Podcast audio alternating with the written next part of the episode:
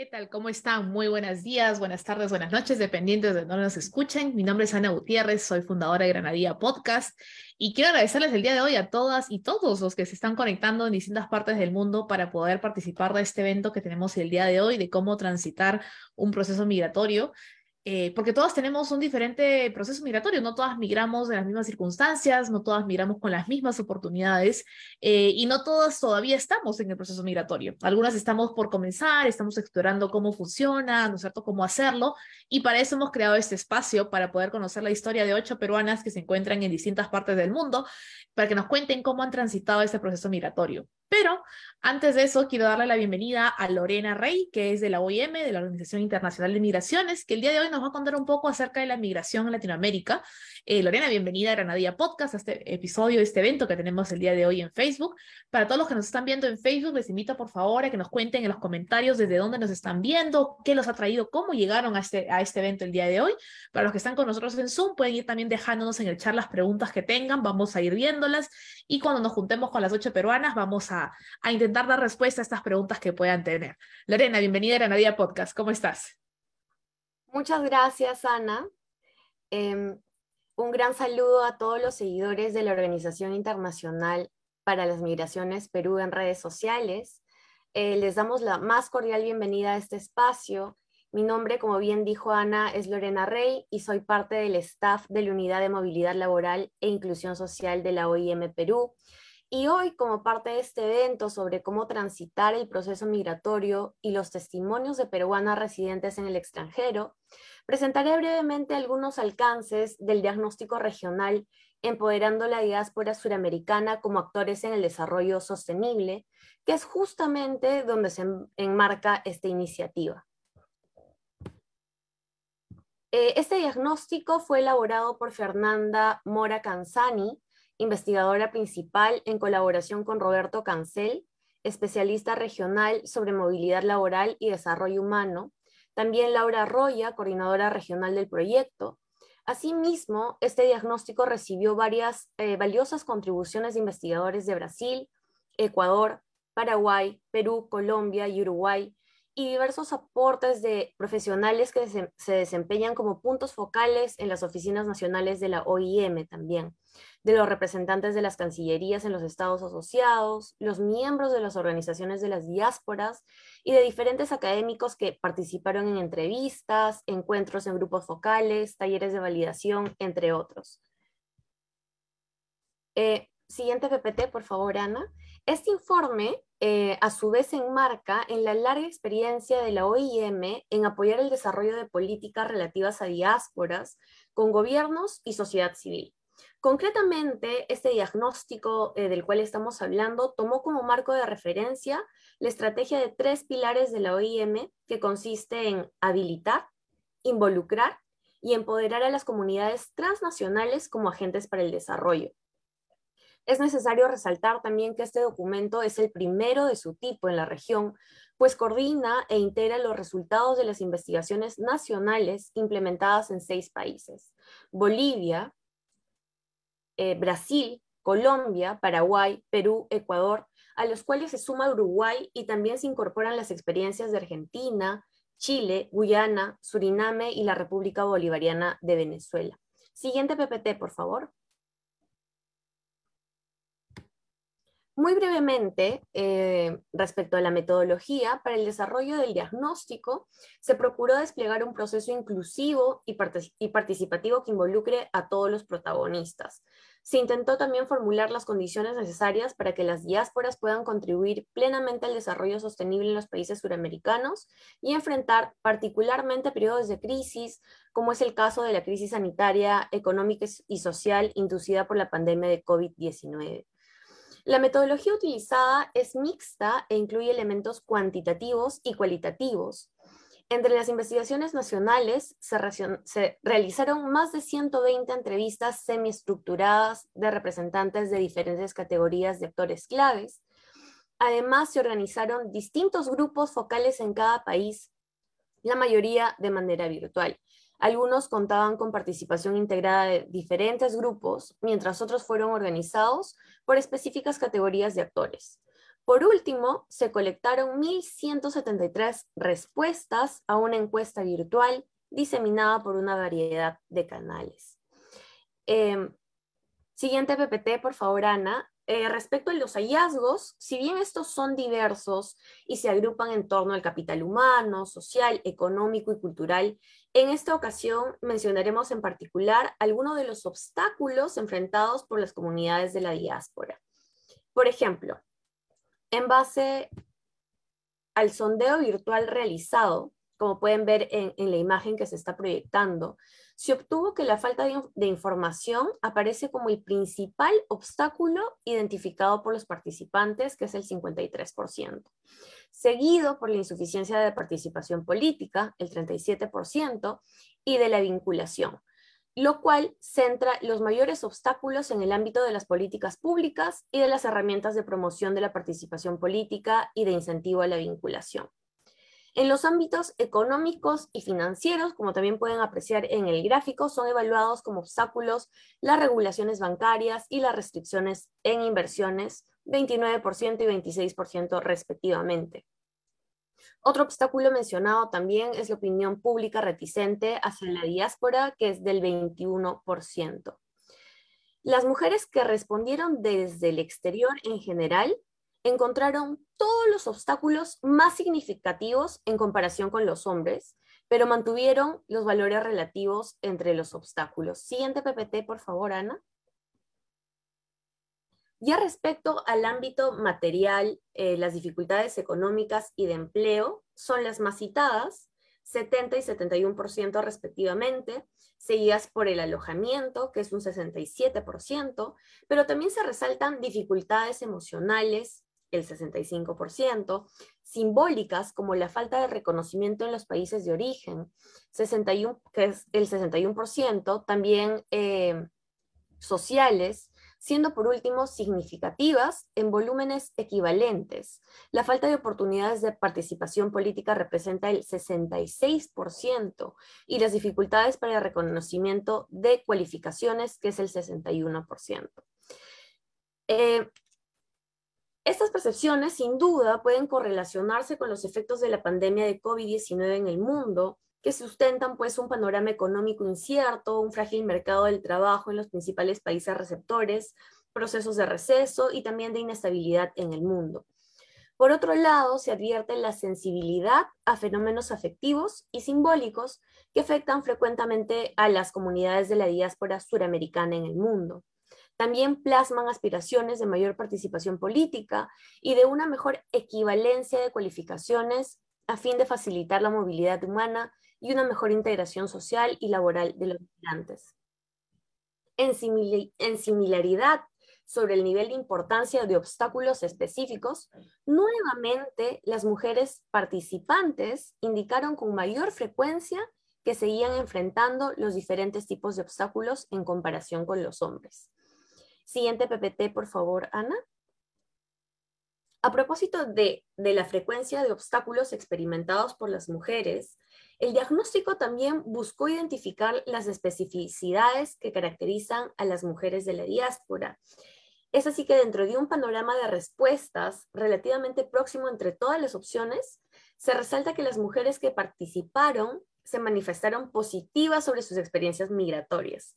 El 57% indicó que estaba de acuerdo o muy de acuerdo con la caracterización de que vivir en el exterior genera mayores oportunidades y el 45% estuvo de acuerdo o muy de acuerdo en que vivir esta situación les genera más libertad, aunque las cargas familiares suelen dificultar su actuación fuera del ámbito.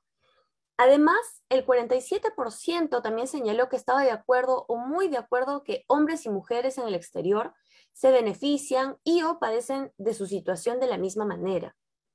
Entre los hombres participantes, esta última cifra es igual y la de mayores oportunidades también es similar, mientras solo el 40% de hombres indicó que vivir en el exterior genera más libertad para las mujeres de su país.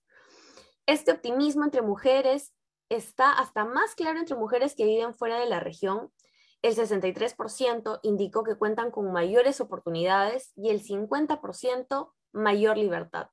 Tal variación no se encuentra entre los hombres eh, que respondieron que viven fuera de la región. Las mujeres que respondieron que han vivido más de 30 años en su país de destino indican estar menos optimistas sobre tener mayores oportunidades, que eh, se representa por el 52%, y mayor libertad por el 40%, pero similarmente el 46% indica que tanto hombres como, hombres como mujeres tienen las mismas experiencias en el exterior. Siguiente PPT, Ana, por favor.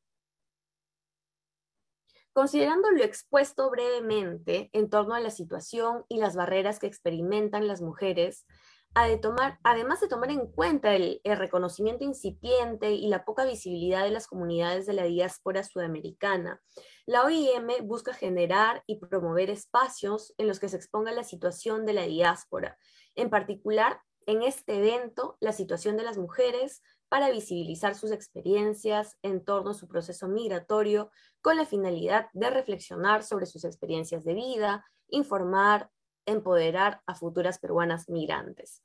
La generación de este tipo de espacios responde, entre otros, al objetivo 19 del Pacto Mundial sobre Migración, que señala que los estados deben empoderar a los migrantes y a las diásporas para catalizar sus contribuciones al desarrollo y aprovechar los beneficios de la migración como fuente de desarrollo sostenible, lo cual, por su lado, apunta al cumplimiento del compromiso establecido con la ODS 5, igualdad de género y empoderamiento de la mujer. Habiendo señalado muy breve y rápidamente algunos puntos claves del diagnóstico, doy pase nuevamente a Ana para abrir el conversatorio con los testimonios de peruanas migrantes. Gracias, Ana. Gracias a ti, Lorena. Estamos muy, creo que ha sido muy interesante ver estos resultados porque nos permite ver de manera más de números, no más de data, de estadísticas, cuál es la realidad de los migrantes en Latinoamérica y sobre todo de las mujeres migrantes y bueno, pues el día de hoy, aparte de poder aprender un poquito más sobre la comunidad en la diáspora y demás, también queríamos tener a estas peruanas migrantes que están con nosotras el día de hoy. Así que las voy a ir presentando y van prendiendo sus cámaras y empezamos la parte interesante o más interesante de este conversatorio, que es conocer las historias. Entonces tenemos a Natalie Changra, que es peruana y que hoy está en Austria, graduada en Economía en España, vive en Austria, trabaja en el sector financiero IT, mientras que lo compagina con la carrera de psicología, que es algo que hablamos en el episodio que grabamos que pues más adelante la tendremos nuevamente a Natalie hablando de la psicología y la migración combinada. Bienvenida Natalie, vamos a seguir presentándolas. Antes de darte el micro, voy a seguir presentando al resto porque si no nos quedamos con Natalie toda la noche nada más. Tenemos a Susana Castro, que está en Estados Unidos, bachiller de Biología y Química por la Cayetana Heredia y actualmente es candidata a doctorado en biología en cáncer en UT Anderson Cancer Center, Houston, Texas. Aquí probando mi inglés también para, el, para la, la, conferencia. Y tenemos a Rosa Calderón, que es trujillana, y Trujillo tiene un lugar especial en mi corazoncito porque mi papá es trujillano, así que Rosa sabe que soy su hincha. Eh, estudió farmacia y bioquímica en el Perú y hace seis años se encuentra ya en Francia. Empezó con una maestría, luego el doctorado y hoy trabaja como investigadora en biomateriales en la Universidad de Cergy, París, en Francia. Tenemos a Sylvie Guzmán, que está en, Can en Canadá, graduada en Ingeniería Industrial con un MBA también, tiene una experiencia profesional de más de 13 años y hoy trabaja eh, en temas de planteamiento de materiales, compras, programación maestra de producción, distribución y planeamientos de demanda. Ya tiene más de cinco años como migrante en Canadá. Bienvenida, Silvi. Tenemos a María Angélica, que es tacneña de corazón, así se presenta ella. Eh, está ya hoy en Bélgica, comenzó como OP y ahora trabaja en Customer Service. Bienvenida, María Angélica. Tenemos a Sally, Sally Suárez, eh, Juárez, perdón, que está en Italia, llegó a Turín en el 2005 para visitar a su mamá y ya pues tiene una familia formada en Italia. Trabaja, eh, hola, hola trabaja como diseñadora electrónica y también colabora con Experto, que pueden escuchar los episodios de Italia que tenemos en, en el podcast. Tenemos a Crisi, que dato curioso, es mi prima lejana, eh, que está en Inglaterra, fue gracias al podcast que nos juntamos y empezamos a comunicarnos entre nosotras. Está ya hace cinco años en Inglaterra y trabaja en el área de sostenibilidad y medio ambiente para una empresa de ingeniería civil. Y tenemos también a Betsabe Neglia, que se conecta desde Panamá, eh, que es profesora en lengua y literatura a nivel de secundaria, es bachiller en educación por la Nacional Federico Villarreal y licenciada en humanidades con énfasis en español de la Universidad de Panamá y lleva ya 10 años residiendo en la ciudad de Panamá. Bueno, Primero que nada, le doy la bienvenida a estas peruanas que hoy decidieron, pues, siendo sábado, salir de las pijamas y de la comodidad de sus camitas para estar con nosotras el día de hoy. Les doy las gracias por estar con nosotras. Y este es el primer evento del año de Granadilla Podcast, donde lo que queremos es justamente aprender de ellas de cómo transitar el proceso migratorio, que no siempre es fácil que no siempre es llevadero, que a veces es complicado, que viene con barreras, aun cuando se mudan de pronto a un país donde se habla el mismo idioma, hay barreras culturales, barreras pues no de este de papeleos y demás. Así que voy a darle pues una pequeña ronda a cada una para que pueda empezar contándonos un poquito de cómo es su proceso, cómo ha sido su proceso migratorio, cómo terminaron donde están hoy y luego vamos a ir viendo un poco las preguntas que nos mandaron los participantes. Las voy a llamar como las veo en la pantalla, no es nada personal, ¿ah? tal como las veo en las pantallas las voy llamando, así que vamos a empezar con Natalie, por favor. Vale, yo, mi, mm, yo empecé, mi primer país en Europa fue España, estuve viviendo allí 17 años, llegué con 11 años en España. Para mí fue un cambio eh, brutal, a pesar de que hablásemos español, pues acostumbrarme a una nueva cultura, a nuevas palabras, una nueva gente, y, fue complicado, pero a la vez fue muy curioso porque también estaba con mi madre al lado, porque yo llegué muy pequeña, o sea, que quizás mi, mi proceso fue no tan sentido como el de ahora, que ahora estoy empezando mi segundo proceso migratorio a Austria, a otro lugar, otro, otro, otro idioma, otra cultura eh, que quizás es un poco más compleja. Buenísimo, gracias Natalie. Vámonos con Susana, por favor. Hola a todos. Um, creo que lo comenté alguna vez en el, eh, en el podcast, no estoy segura. Eh, yo ni me di cuenta que estaba migrando. yo Nadie me di cuenta que, o sea, literal, simplemente fue, tan rápido el proceso en el sentido que yo vine primero a Estados Unidos a hacer una pasantilla y mm, en el laboratorio en el que estaba trabajando iba a estar pasantilla por cuatro meses y me regresaba a Perú. Y a los dos meses de mi pasantilla, el profesor con el que estaba trabajando me ofreció una posición de técnica en el laboratorio. Entonces, yo lo acepté. Eh, fui a Perú por dos semanas para cambiar la visa y de ahí tenía que empezar el trabajo, entonces regresé y solo cuando estaba en el aeropuerto y que mi mamá comenzó a llorar, fue como que, ¿por qué lloras? Y solamente estoy yéndome. Y de ahí, fue como que, clic, alto, estoy yendo, pero no sé cuándo voy a regresar. y ahí fue como que el clic de, ok, creo que sí me estoy yendo de mi país. Um, lo cual fue, ahí fue como que el boom de emoción. Estando en el gate recién estaba como que, ok, creo que sí me estoy yendo. Recién fue como que el proceso de, de, de, un choque porque fue muy, muy rápido. Y de ahí, la verdad, creo que todo mi proceso ha sido así. O sea, fui de, ahí empecé el doctorado, seguí y aquí estamos siete años después en Estados Unidos, en Houston. Como jugando, vamos siete años ya.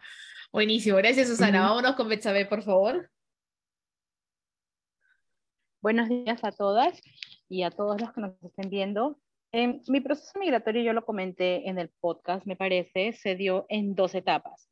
Primero, cuando yo era pequeña, tenía siete años, vine, vine a Panamá con mi, a vivir con mi familia. Mi familia migró de la situación política que había en el país, que era bastante fuerte en la década del 90, y llegué aquí muy pequeña. Terminé la escuela y regresé al Perú la, secundaria y regresé al Perú y en el Perú viví 12 años. Después de esos 12 años regresé a Panamá y siempre mantuve esa sensación de no soy de aquí ni soy de allá, pero tampoco eh, como esa sensación bastante extraña que yo creo que Natalie la debe sentir también, en donde sabes que eres de un lugar, pero también te sientes que eres de otro lugar y en ambos lugares terminas sintiéndote un poquito como que fuera de lugar.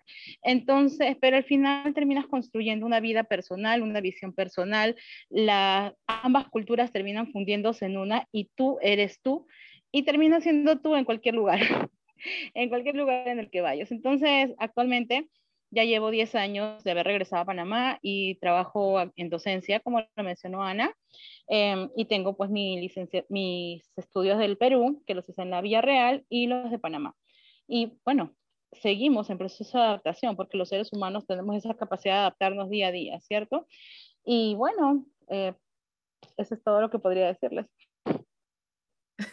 Gracias, Betsabe. Vámonos con Rosa desde Francia, por favor. Hola, buenos días, buenas tardes, dependiendo de dónde nos escuchen. Eh, para mí es buenas tardes, casi buenas noches.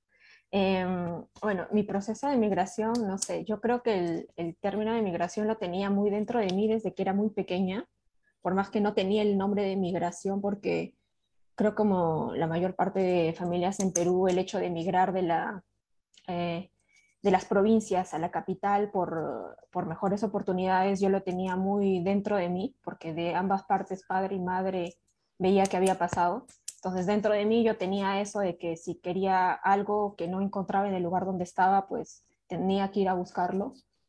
Y eso pasó en el 2016, cuando una vez acabado mi carrera, eh, vi que lo que quería, en lo que quería especializarme, lamentablemente no lo encontraba en Perú, así que tuve que buscar becas, esto y financiamiento y, y pues felizmente pude ir a obtener una beca para una maestría, venir a Francia y luego poder continuar con el doctorado y actualmente dedicarme finalmente a investigar en lo que tanto quería al inicio.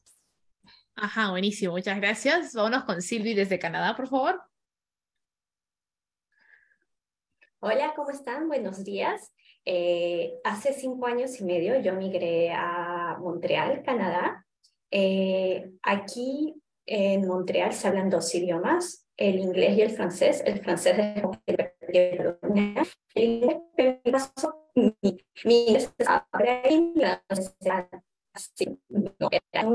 entonces, el primer paso en mi eh, proceso de migración fue estudiar primero, mejorar mi inglés, lo cual me llevó como ocho meses, diez meses, y luego de eso fue el francés, que estuve un año. Luego, para querer trabajar, aquí hay un programa de reinsertación eh, profesional donde el gobierno ayuda a migrantes a poder, eh, a poder em, reinsertarte, en lo cual te brindan ayudas eh, con una ONG, en lo cual tú practicas, eh, mejoran tu CV, ayudan a mejorar tu CV, eran entrevistas, eran coaches, entonces, programa para saber porque las entrevistas aquí son diferentes que en Perú. Acá tienes que tú hablar como que en tu entrevista profesional, como que hay directo al grano, mucho más rápido. Entonces comencé con estas entrevistas, con todo eso, y me logré reinsertar en, mi, en la en el, yo soy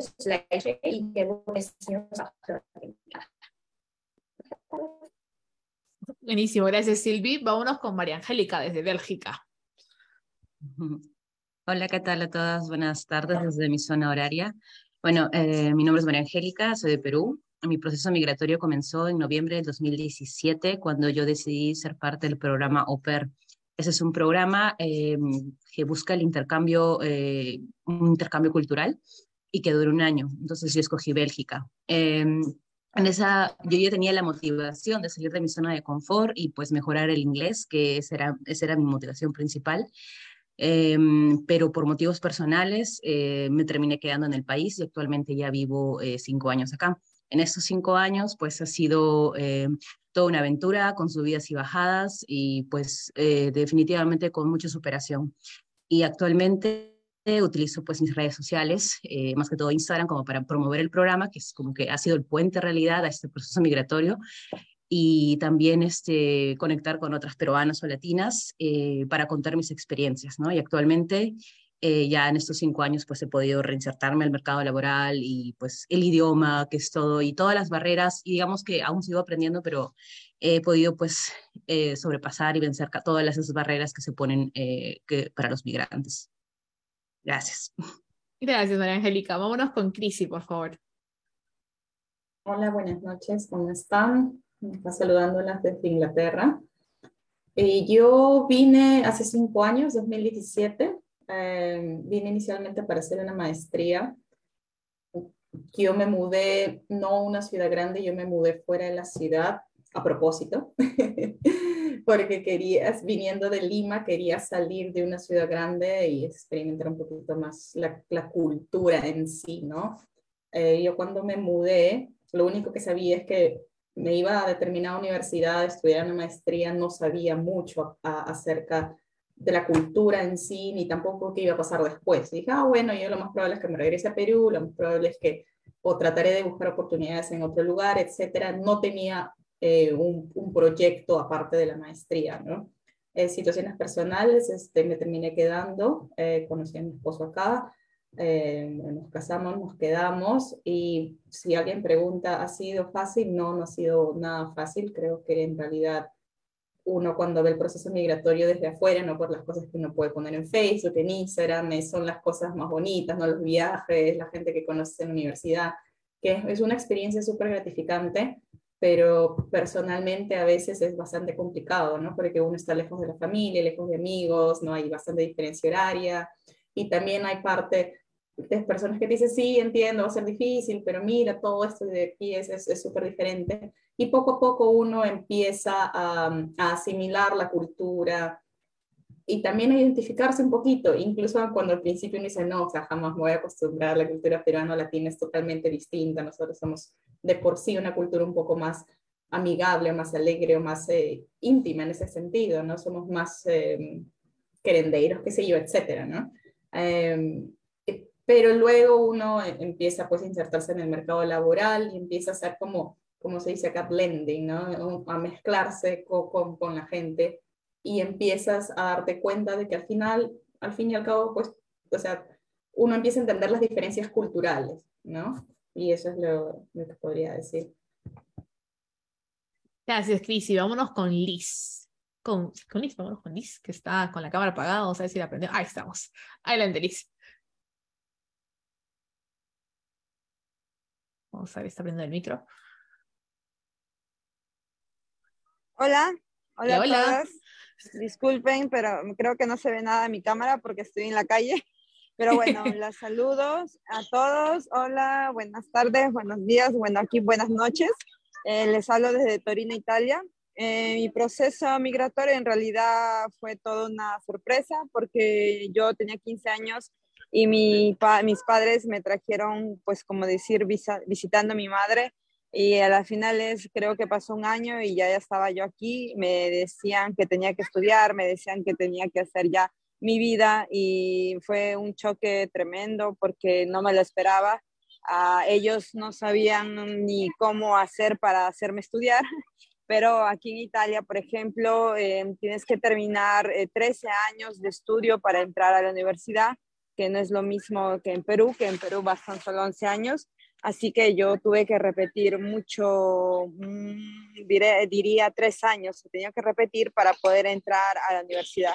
Entonces, esos tres años eh, intenté aprender el idioma, que es una cosa que también eh, fue difícil, porque a pesar que dicen que es muy similar al español, muy similar al español, en realidad es, es distinto porque tiene toda otra eh, gramática. Y a la final es menos mal, bueno, conseguí mis, mis títulos de estudio, terminé la universidad como ingeniera electrónica y ahora pues estoy yendo adelante, como todas, creo, con tanta lucha y adaptándose, como escuché un, testimonio, un testimonial, eh, es así, eh, uno nunca termina de adaptarse y de, y de convivir en un país que no es el suyo. Gracias. Gracias, Sally. Bueno, esa ha sido la primera como que ronda para un poquito conocernos y poner la base, ¿no es cierto?, de este conversatorio, pero en el momento de la inscripción muchas personas que, se, que pues, se anotaron dejaron algunas preguntas y acá las chicas han hecho trampita porque yo les pasé las preguntas antes para que se vayan preparando y tengan sus respuestas las fijas, como cuando hace el examen final, tienen las fijas. Y bueno, vamos a comenzar a ver algunas de ellas. No sé si nos va a dar el tiempo de verlas todas, pero vamos a hacer el esfuerzo de cubrir la gran mayoría de las preguntas que nos dejaron. Eh, y como los conversé con las chicas previamente, la que se sienta más identificada, ¿no es cierto?, con la pregunta, nos levante la manito, yo les, invito a participar y vamos respondiendo, ¿no? Entonces, una de las preguntas era cuáles han sido las experiencias y o dificultades de la sociedad en la cuales viven, ¿no? A nivel de clima, de ambiente social, a nivel cultural, de pronto, cuáles han sido esas dificultades o experiencias que han tenido. Veamos quién quiere comenzar. Ah, Crisi, adelante, por favor. Cris y después Susana. Estaba buscando cómo levantar la mano en el Zoom. Estaba acostumbrada a Teams, pero el Zoom Susana dijo yo levanto la mano nada más. Susana se ahorró el problema y levantó la mano y se acabó. Eh, eran diferencias, eh, dificultades culturales y también en, dificultades en general, ¿no? ¿Cómo, cómo la encontramos y cómo, cómo salimos de ella? Eh, sí, es bastante, yo diría que para, la, bueno, para las personas que viven en Europa, los inviernos son los más difíciles eh, porque oscurece bastante temprano, sobre todo diciembre, que es el, el momento más, más álgido, ¿no? Eh, es, sí, o sea, no voy a mentir, es, es bastante complicado el tema del clima. una vez viviendo acá uno se da cuenta cómo el clima afecta los, los estados emocionales de las personas, ¿no? Y por qué gente en Europa y en Europa del Norte es más fría que la gente del sur de Europa y en general, bueno, obviamente con la gente que vive más cerca del Ecuador, como, gente de, de, Latinoamérica o gente de África, ¿no? Entonces, si uno se da cuenta, hay bastantes cosas a las, a las que uno puede acceder información, porque al inicio es bien difícil que te des cuenta que es parte del clima, ¿no? Uno se empieza a sentir un poco medio tristón, más complicado de hablar, todo, pero luego te empiezas a dar cuenta que, bueno, hay suplementos de vitaminas, etcétera, que siempre acá hay bastante, le dan bastante énfasis al tema de salud mental, ¿no? El tema cultural también eh, me, me, pasó bastante, sobre todo yo que desde que me mudé, me mudé a un lugar 100% british, si se puede decir. Entonces yo desde el momento tuve un contacto 100% nativo. ¿no? Lo cual es muy diferente a lo que uno ve en las series y en las películas, totalmente distinto. O sea, que si ustedes han visto The Crown, si ustedes ven, eh, eh no me acuerdo, el, el, el este, no me acuerdo, Bridgerton, no tiene nada que ver. Entonces, es totalmente distinto. Es como que recibes un shock así, una cachetada en la, en la cara y es súper es, es distinto, ¿no? Y, eso que a veces yo converso con gente que vive acá en Inglaterra, inmigrantes peruanos, pero que viven más en Londres o que viven en ciudades más cosmopolitas, la diferencia es abismal, es como si viviéramos en diferentes países. Entonces, sí es súper es, difícil, pero siempre hay ayuda, yo creo, eh, también es hablar, ¿no? Es hablar con la gente, entenderlos, porque, por, entender la cultura, de por sí.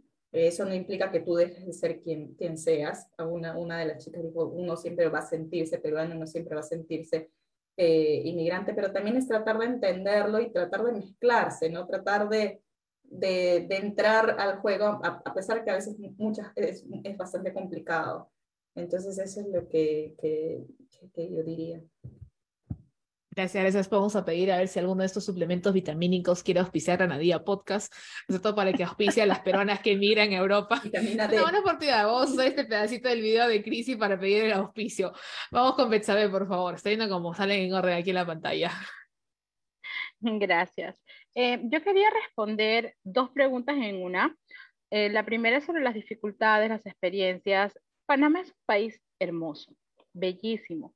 Verdor por donde tú vayas, el cielo celeste, en la noche ves las estrellas, igualito a Lima, ¿no? Eh, entonces, pero hay una cosa muy particular. Aquí hay calor con lluvia y calor sin lluvia. Esa fue una de las cosas que más me han costado hasta ahora, a pesar de que crecí aquí y que, y que he regresado, llevo 10 años aquí ya de adulta, el calor es una cosa que es todo lo opuesto a lo que nos está diciendo Cristi. Ah, y precisamente como ella dice, el clima influye mucho en la personalidad colectiva. Panamá es un país con gente muy alegre, muy, muy vivaz, eh, y precisamente eso quizá te anime, ¿no? Te anima un poco. Y otra cosa que también, y, una cosa que está relacionada con las dificultades y que estaba dentro de las preguntas, era sobre la parte tediosa del proceso migratorio. Yo creo que una de las dificultades y que va mezclado con el tedio es depender de la política del país en el que estás y algo y es algo que tú no puedes controlar. Mañana sale un presidente y dice, no, todo el decreto con el que tú iniciaste tu proceso se fue. Eh, vamos a derogarlo y vamos a hacer otra cosa. Y tú te quedas, pero ¿cómo va a ser si yo estaba contando con esto? Tenía tal cantidad de mi budget era de tanto para poder asumir tal y cual y de pronto me lo cambiaron todo. Es como que te quedas sin piso. Y esa es una de las cosas para mí que han sido más difíciles de afrontar en el proceso migratorio porque constantemente me han dejado sin piso por decisiones que son externas, que no tienen nada que ver conmigo, sino que son decisiones políticas del país, del sistema migratorio, de la calidad en la que estás aplicando para una residencia. Y esas cosas te dejan a veces como que ¡ah! borrón y cuenta nueva. ¿Y ahora qué hago? Y si me entrego a migración para que me deporten, ¿sería eso una buena solución? Entonces te rondan un millón de cosas, de, ideas en la cabeza. y dices, lléveme, lléveme, señor de migración, porque volver a pagar, volver a juntar, iniciar todo de cero Es sumamente tedioso. Y esa es una, esas, son, creo yo, las dos dificultades macro que encontré. Eh, el clima, que es hermoso, divino. Ahorita estoy con un sol y estamos como a 30 grados, creo. Eh, un sol divino, hermoso. Tú sales a la calle y en donde sea te encuentras un árbol de mango y si tienes hambre agarras el mango y te lo comes. Claro, el, dueño del árbol de mango te puede tirar una piedra, pero para eso están las piernas, para correr. Eh, y tienes un clima delicioso, frutas, verduras por todos lados, gente alegre, gente amable. Últimamente la percepción de los panameños ha cambiado mucho con respecto a los extranjeros, ya sabemos por estas olas migratorias tan complejas que ha habido, estos movimientos migratorios tan complicados que han llenado de sesgos a las personas, pero tradicionalmente, desde que yo era niña, recuerdo que los panameños siempre han sido personas muy cálidas, muy amables, jamás te niegan un vaso de agua, jamás te niegan el baño, por ejemplo, vas caminando y te ven con calor y todo, me regalan un vasito con agua y jamás se te niegan eso. Entonces, eh, culturalmente es muy fácil adaptarse y es muy fácil tomarle cariño a este país. Pero ese calor, Dios mío bendito, es algo difícil, bastante difícil lidiar con eso, porque no tenemos primavera y no tenemos invierno y no tenemos otoño y no tenemos un momento en el que baje un poquito la temperatura. Y la cuestión migratoria, que las decisiones políticas que no dependen de uno y que son tan, tan complicadas a veces de afrontar para nosotras las migrantes. Gracias, Betsabe. Yo creo que es muy importante lo que mencionas sobre las políticas públicas migratorias, ¿no? En la mañana a las nueve estuvimos en Miradas, que es de Radio Nacional, un programa, justamente hablamos de ese tema, ¿no? De qué tener en cuenta cuando tienes de pronto una migración, cuando estás pensando en migrar, ¿no? Y es muy importante, pues, tener una idea al menos básica de cuáles son las políticas migratorias del país a donde te quieres mudar, ¿no? Porque hay países que de pronto son un poquito más relax, más tranquilos, no, no, cambian de leyes cada cinco minutos y estás tú corriendo con tus papeles de un ministerio al otro, ¿no es cierto? Y demás. Y hay otros países que son un poquito más estrictos y tienen más exigencias, ¿no? Y para eso pueden escuchar los episodios de Granadilla Podcast y escuchar un poco de cuáles han sido las experiencias dependiendo del país al que quieres ir, ¿no es cierto? Vámonos con Silvi, por favor. Eh, ok, una de las dificultades también, como mencionaron, aquí es el clima, pero no tanto es el frío, porque uno puede pensar, uh, Canadá, el frío, llegas a menos 20, menos. Es lo largo que es el clima. O sea, eso es un comenzamos nosotros ya a cero grados o menos y tantos en noviembre y te dura hasta abril. O sea, vivir todo ese tiempo es como que cansado. Y muy aparte de eso son estos climas intermedios, por ejemplo, cuando cae la lluvia congelada. Es lo, yo prefiero nieve a una lluvia congelada y salir a caminar y resbalarte y tener, ponerte en tus zapatos o hay algunas botas que vienen con sus pequeños como que clavitos para romper esa, esa lluvia congelada esas son las cosas que a veces uno es como que yo no estoy acostumbrada a esto, o sea, caminar y, y, saber caminar, como tú tienes, porque tienes que aprender a caminar. Los niños de acá caminan normal porque ellos han vivido toda su vida, pero, pero uno que recién ha migrado, eso es difícil. Y el tema de las vitaminas, que es muy importante, y acá nosotros es importante tener nuestro humidificador porque como tenemos calefacción, necesitas también tener humedad para que no, te, para que no se reseque todo el ambiente, eso es importante. Luego fue el idioma, aquí hablamos, se habla dos idiomas en Montreal, entonces no terminas de aprender un idioma o sentirte cómoda con un idioma y te vas al otro idioma y ambos los tienes que dominar, porque en, en las diferentes cosas te exigen ambos. Entonces, a veces eso también es un poco porque al final digo, no voy a terminar ni hablando bien el francés, el inglés ni el español, voy a mezclar los tres. Eso es un tema que a veces también creo que es un poco difícil. Y en la parte cultural es el tema de hacer amigos. Eh, aquí más, tú tienes amigos lo que has hecho en la universidad, en el colegio, esas amigos, esos muchas muchas que, que se en mi trabajo pero acá en el trabajo es, eso es el trabajo de aquí a aquí, hablamos, somos compañeros, pero ahí termina y tienes que pasar la hoja y no vas a ser tu amiga y tienes que saber qué no preguntar, qué decir, tienes que saber cuáles son las barreras y aprender esas cosas porque si no después te dicen, tú te estás metiendo mucho en mi vida, o sea, tienes que saber esos límites, esas son las cosas difíciles y que hay que cambiar. Gracias. Gracias, Silvi. Vámonos con Susana, por favor. Hola, estoy con Betsabe en, en calor. Estoy en Houston, Texas, que es como que, Dios mío santo, puede llegar a 40, 45 grados. Yo con, o sea, con los amigos que tenemos acá, Houston no existiría sin aire, sin aire acondicionado, definitivamente. Es imposible. Um, habiendo dicho esto, um, Estados Unidos es bien diferente. Acabo de venir de, de, de pasar las fiestas en Los Ángeles, entonces quiero que entiendan que de repente mi experiencia es más al sur de Estados Unidos, porque eso es donde estoy yo, que puede parecer un poco más. Lo otro que Houston es, si bien es cierto estoy en Texas, que es un, que es un eh, hablando en políticas, eh, es azul, sentía que es un estado republicano, Houston es una isla demócrata. Entonces es bien, bien diferente a comparación de otras áreas de Texas también. Ah, eso es algo que, como dijo Ana, tiene que tenerlo bien en cuenta cuando uno migra también. Yo lo, yo realmente no lo sabía cuando lo hice de, de casualidad y de chiripa, terminé estando acá uh, al, al, menos los cuatro meses um, y de ahí decidí quedarme, pero sí, el calor es horroroso. De ahí yo tengo un amor por el transporte público y en Perú siempre, si bien es cierto, el transporte público no es como que el mejor del mundo, pero tú llegas y sabes cómo llegar y puedes ir caminando y no te vas a morir de calor y te va a dar insolación. Um, y manejar a veces es muy estresante también, entonces yo, yo evité manejar algo que no se puede hacer. Aquí, acá tienes que aprender a manejar sí o sí, si quieres al menos mudarte. O sea, yo viví sin carro por tres años, um, pero, o sea, era bien el cuadrante bien chiquitito, o esperar en el sol de 45 horas, de 40 grados, como media hora en el autobús, porque el sistema de transporte público, al menos en Houston, no es lo mismo en todas las ciudades, no es muy bueno. Solamente, o sea, el rail, que es el metro, sí funciona, o sea, tú sabes que va a venir, eh, pero los buses, por ejemplo, buses que pasan cada media hora, 40 minutos, nada. Entonces, como que moverte con eso fue bastante un choque. No es como que, ay, Dios mío, ¿qué va a pasar? No. He estado esperando como que hora y media, etcétera, buses, tiene calor horroroso. Eh, segundo, siguiendo con el clima, creo que el segundo un poco choque pero que me, más o menos me ha adaptado bastante bien es los desastres naturales que puede haber.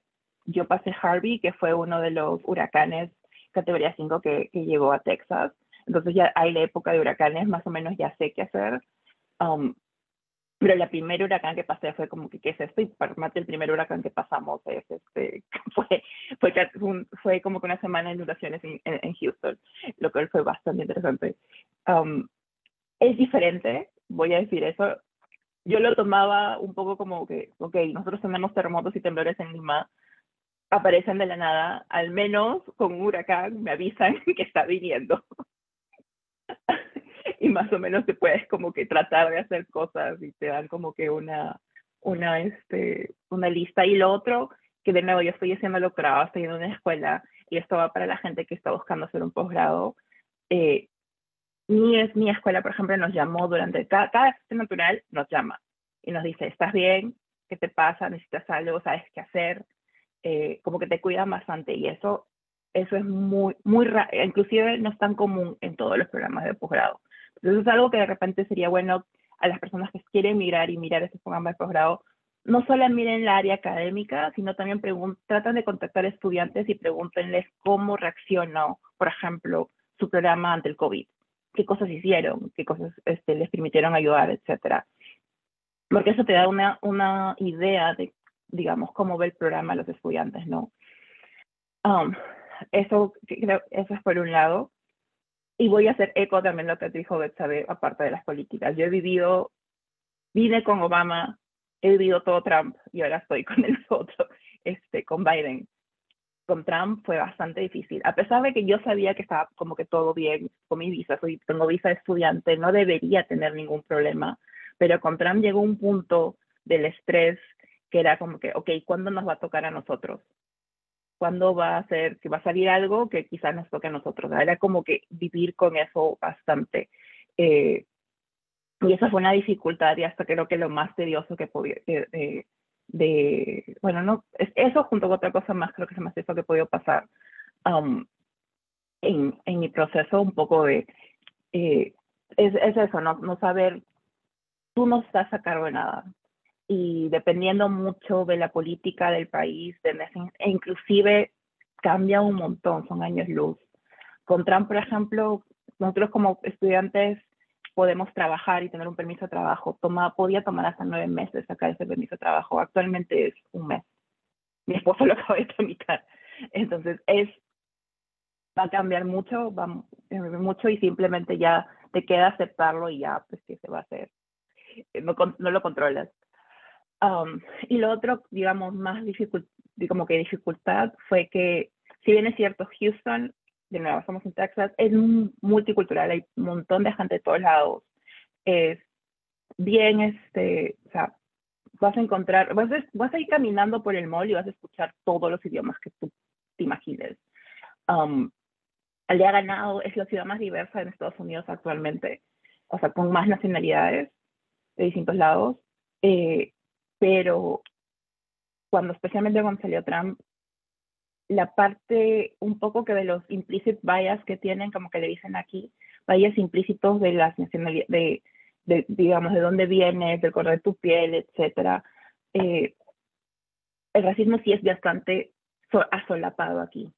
No es que no exista el racismo en Lima o en Perú, pero aquí lo sentí mucho, mucho más.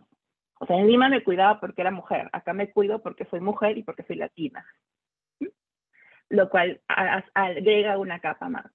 Y uno pensaría, ok, esto más pasa seguro como que en el supermercado o en algún otro lado. Y eso no pasa tan seguido, pero no, yo soy en Houston. algo de Houston y está aún más, más fuerte. también pasa, puede pasar en las áreas académicas. De nuevo, mi escuela es bien genial, es bien diversa, tenemos cosas para esto, pero igual hay bastantes esos como que fallas implícitos que no necesariamente lo entienden, que no necesariamente se dan cuenta. Ellos dicen, no, no somos racistas, pero no. Y a veces también está en tu cabeza, ¿me está pasando esto porque es así o qué pasó acá? Um, es también detectar el, ok, no eres tú necesariamente, es también lo que eh, esa persona está pensando. Y lo mismo puede pasar en las áreas académicas, lo mismo me ha pasado en un par de conferencias que he tenido, que le había contado esa, historia en el podcast. Entonces, es algo pequeño. Eso, eso, eso, básicamente. Gracias, Susana. Creo que sí es importante y lo vamos a tocar. Hay una de las preguntas donde hablamos el tema de la discriminación, la xenofobia, ¿no es cierto? Que lo vamos a ver en un ratito. Pero vámonos con Natalie, por favor. Si bien es cierto, yo ahora mismo tengo como dos experiencias, ¿no? Tanto la, la española, en la que viví muchos años, y luego la austriaca. En España el calor es insoportable. Ya que hablamos del calor, está en Europa, es europeo, pero el calor es horrible. Los meses de verano, sobre todo en Madrid, es, eh, que no se puede vivir. La gente tiene aire acondicionado. Eso es lo que a mí me chocó cuando llegué a Austria, completamente diferente. Viena es una ciudad que, que no hace tanto calor en verano y hace mucho frío en invierno. Oscurece a las 3 de la tarde. A mí es un poco que me empieza a deprimir, porque ver, ver las 3 de la tarde ya oscuro, pues un poco que deprime. pues como han comentado el resto, vivir de vitaminas y todo lo demás. Y otra cosa curiosa en España, España al ser latina, porque al final pues, es, es un, país donde está lleno de latinos, es un poco más amigable y el español también, pero también se contradice con una cosa muy importante.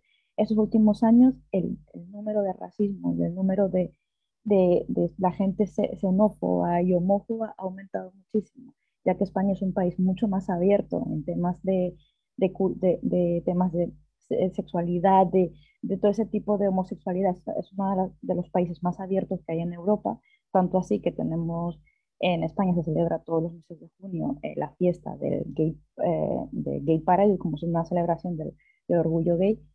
El aumento de, ese racismo, ese odio al resto, está aumentando mucho mucho y, y está afectando mucho a la, a la, población, al diferente. ¿no? Estamos haciendo ya una clase de sociedades, el, el español, el, el, señorito de Madrid con, el, con pues, un latino que viene a trabajar y, y, ya está. Eso también me ha chocado un poco también aquí en Austria. En Austria, aquí, si bien es cierto, en Madrid, o sea, en España hay mucho más personas latinas de habla hispana y no tengo que aprender otro idioma, a pesar que tengo que acostumbrarme a algunas jergas españolas, Aquí en Austria es completamente diferente. Aquí, hablamos, aquí se habla alemán.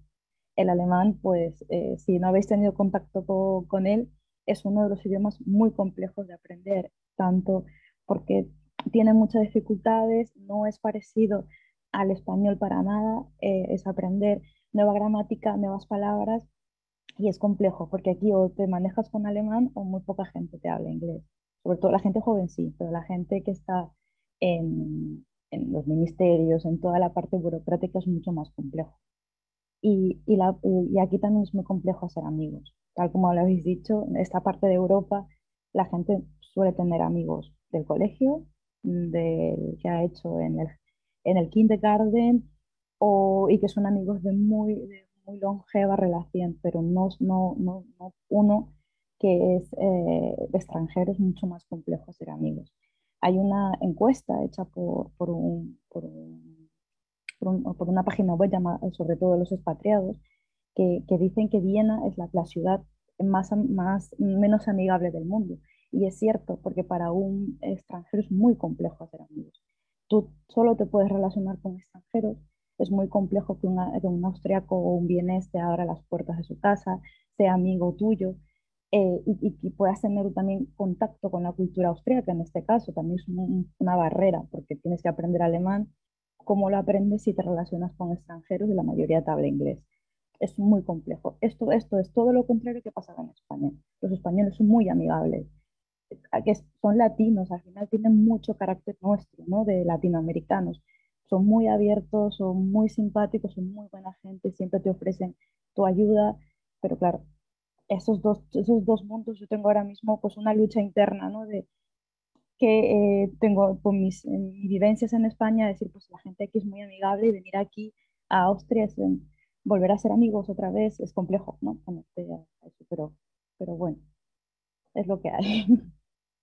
Gracias, Natalie. Me voy a colgar un poquito lo que estaban diciendo las últimas personas que estuvieron hablando, porque parte del proceso migratorio es justamente esas experiencias, esas emociones que sentimos, ¿no? Que pasan pues de, ay, qué emoción, estoy en un nuevo país y logré, ¿no cierto?, mi visa de trabajo y tengo la chamba que siempre quise, o estoy haciendo el doctorado, la maestría, ¿no? Pasas al otro de, ay, es Navidad y estoy toda solita yo aquí, ¿no es cierto?, en la mitad de Francia, sin mi familia, sin mis amigos, y te tiras al llanto, ¿no es cierto? Y pasa de la frustración, a mí me pasa cuando me toca renovar la visa en mi Ministerio del Interior de que no entiendo nada de lo que dicen los papeles porque todo está en hebreo y quiero tirar los papeles al aire y decir, ah, que alguien más se encargue porque yo no puedo. Y yo firmo nomás los papeles y no sé qué estoy haciendo y firmo nomás, firmo, firmo, firmo. ¿no? Entonces pasa, como dice acá Crisi, es una montaña rusa de, de emociones, ¿no es cierto?, el proceso migratorio. Y una de las preguntas que sería es cómo es que manejamos estas emociones. Hago una pausa para hacer un cherry publicitario de Granadilla Podcast porque este año lanzamos nuevamente el acompañamiento emocional para procesos migratorios. Estén atentos a las redes sociales. Eh, que lo vamos a lanzar nuevamente porque es importante de una manera otra tener ese acompañamiento. Pero entre las que llegamos a tener acceso a eso, ¿cómo es que de pronto las que quieran compartir, ¿no? ¿Cómo han manejado esas emociones, esa montaña rusa de hoy estoy feliz porque estoy logrando mis sueños, pero al mismo tiempo estoy triste porque no tengo a mi mamá para abrazarla de la emoción? ¿No es cierto? Entonces es un vaivén de emociones, ¿cómo lo han manejado? ¿Qué tips tienen por ahí? Silvi tiene un, un tip que salió ayer que estábamos haciendo lluvia de ideas, no sé si quieres comenzar, Silvi, tú contándonos. Eh, sí, por supuesto. Em, cuando yo estaba haciendo mi proceso, bueno, cuando estaba, estaba haciendo mis papeles, porque yo vine, mi esposo me apadrinó y es la razón por la que yo migro, mi esposo me dice, es importante que tú tengas claro y que te escribas una carta a, ti misma diciendo por qué estás tomando esta decisión de emigrar. Y yo dije, ah, no, me dijo, es importante, es importante porque lo vas a necesitar. Y bueno, él ya tenía acá como cuatro años y la, por experiencia hice y la verdad es de que hay momentos, hay momentos en que uno llega y dice, yo cuando ya estaba terminando mis clases de francés, yo decía, ¿qué hago en este país? ¿Realmente lograré, lograré eh, estar como estuve en Perú? ¿Lograré eh, nuevamente trabajar? ¿Me aceptarán? Y tienes muchas preguntas y muchas cosas en tu cabeza y dices, ¿por qué? ¿Por qué me vine? ¿Por qué? ¿Por qué decidí esto? Y también ves en Facebook tus amigos en otro mundo y ahí es donde tú agarras tu cartita que te escribiste a ti misma y recuerdas el por qué lo hiciste, cuáles fueron las razones que tú tomaste esto esta decisión y te vas a recordar, porque en estas emociones que tú tienes, tú andas con, en unas emociones muy, es, a veces estás muy sensible, que es bueno recordarte. Recordar y de verdad sirve un montón y lo pueden abrir estas cartas, todo, todo. pongan así detalladísimo, esto, esto, esto, por qué, esto, por qué, sí, todo, todo, todo. Eso es muy importante. Muchas gracias por eso, Silvi. Yo también les comentaba que hay una página que se llama Future Me y te, permite escribirte cartas al futuro. ¿No? Entonces yo cuando estaba en mi primer proceso migratorio en la maestría me escribía cartas, ¿no? Hoy es, no sé, 2 de mayo y estás en la biblioteca sufriendo porque el paper no sale, ¿no? Porque estás escribiendo el paper y no te sale, lo lograste terminar o no, y no se olvida, no se olvida de la lucha que tuvo en ese momento y tres años después te llega el mensaje y dices, ay, sí, lo terminé y me saqué buena nota, ¿no? Entonces en esos procesos también es como que escribirte una carta para el futuro y, y darte cuenta, oye, lo superé, ¿no es cierto? Bien, lo hice bien, o de pronto no, no salió como yo quería, pero aprendí ¿no? Esto de esta situación. Vámonos con Susana, que tiene la manita arriba. Sí, ya aprendí cómo hacerlo. Este, como decían, sí, me encantó la idea de la carta, pero habiendo dicho esto, de nuevo, como me escucharon decir que a mí fue como que no me di cuenta que estaba mirando, y dos, yo trabajo en ciencia y mi día a día es hacerme recordar que puedo hacer esto que no puedo hacer en Perú. Yo trabajo en biología en cáncer, en, en inmunología en cáncer, que no se hace. Entonces, mi día a día siempre era, yo estaba bien presente porque estoy aquí, qué estoy haciendo aquí. Um, no, pero aún así tenía todas las emociones estas que tenemos de, por ejemplo, la Navidad en Houston es súper triste a comparación de las Navidades en Lima porque, o, o en Perú en general, porque nosotros somos más católicos, se hacen mucho más de luces, etcétera. Acá en Estados Unidos su, fiesta principal es la Acción de Gracias, no es tanto Navidad. Um, entonces, sí, sí, sí es un poco que vas extrañando cada vez más. A mí me pasó que todo el mundo me decía, conforme va pasando el tiempo, te vas adaptando mejor y vas a extrañar como que un poco menos, o como que vas a manejar extrañar. No, para mí era como que cada año que pasaba extrañaba mucho más. Entonces, una de las cosas que sí eh, me ayudaron un montón fueron dos. Uno, empezar terapia, ir a, este, ir a counseling con, con psicólogos, comenzar a estar ahí. Eh, de repente fui ya, mis problemas mentales fueron un poco creciendo, ir al psiquiatra, tomar medicación si es necesaria, no, no, no, no sean no hagan tabú. en mucha gente, especialmente en grad school, especialmente en el doctorado, créanme, hay un montón de gente que, que, estamos, que estamos medicados porque necesitamos para el balance del día a día. Um, y eso me ayudó un montón para poder seguir. Eso es uno, y ha, me ha dado herramientas para como que manejarlas y no caer, etcétera. Dos, buscar tus grupos también, tus, como que los grupos de soporte. Yo tuve la suerte, y es bueno, es la suerte, que en Houston había un, hay un montón de peruanos, ah, muchos de ellos inclusive vienen de la universidad, entonces tenía mi grupo de peruanos que nos juntábamos para comer peruano, para hablar peruano, inclusive porque el si bien es cierto podemos hablar español, es de repente con otros con otras personas que han vivido por Puerto Rico, etcétera, no es lo mismo como nuestras jergas. Eh, entonces, yo tuve la suerte de eso, de tener mi grupo de peruanos. Y de ahí también tengo mi grupo de, de, digamos, de, compañeros este, también extranjeros, no necesariamente eh, que hablen español, sino de otros lados, que también nos podemos juntar, a veces nos juntamos de aquí a de, vez en cuando. Inclusive, este, mi universidad tiene distintos grupos de, digamos, el grupo de, eh, Minority, sorry, perdón por el Spanglish, Minority in, Biomedical Science, y ellos también hacen sus juntas y nos vemos, digamos, cosas.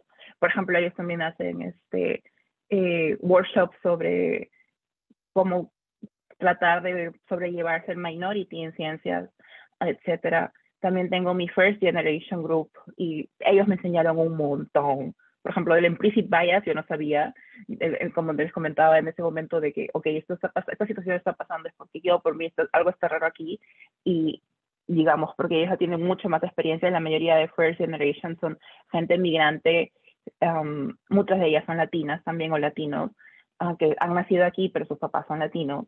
Entonces ellos me decían, no, no, es tu cabeza, está pasando. Eso, eso me ha pasado a mí mucho tiempo y me contaban también sus experiencias y pues ellos me dieron, comenzaron a detectar esas cosas.